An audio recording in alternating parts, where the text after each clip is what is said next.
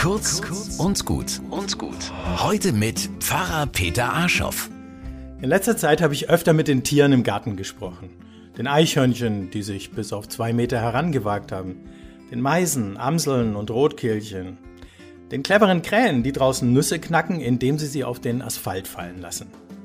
Ich weiß schon, dass Sie den Inhalt meiner Worte nicht verstehen, aber vielleicht verstehen Sie ja, dass ich mit Ihnen rede so wie andere Menschen das mit ihren Haustieren machen.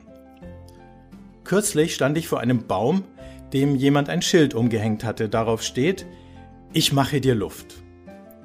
Ich fand es schön, dass hier ich und dir stand und nicht Bäume produzieren Sauerstoff oder etwas ähnlich Abstraktes. Mit dem Baum habe ich kein Gespräch angefangen, aber ich habe ihn als Gegenüber wahrgenommen.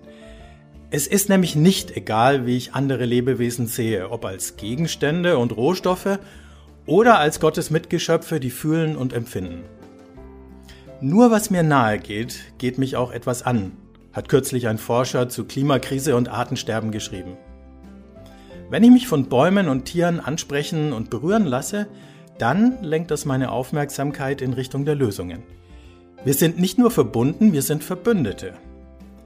Ich möchte keinen Verbündeten verlieren und dann überlegen, wie ich die Obstbäume bestäube, bloß weil die Bienen ausgestorben sind.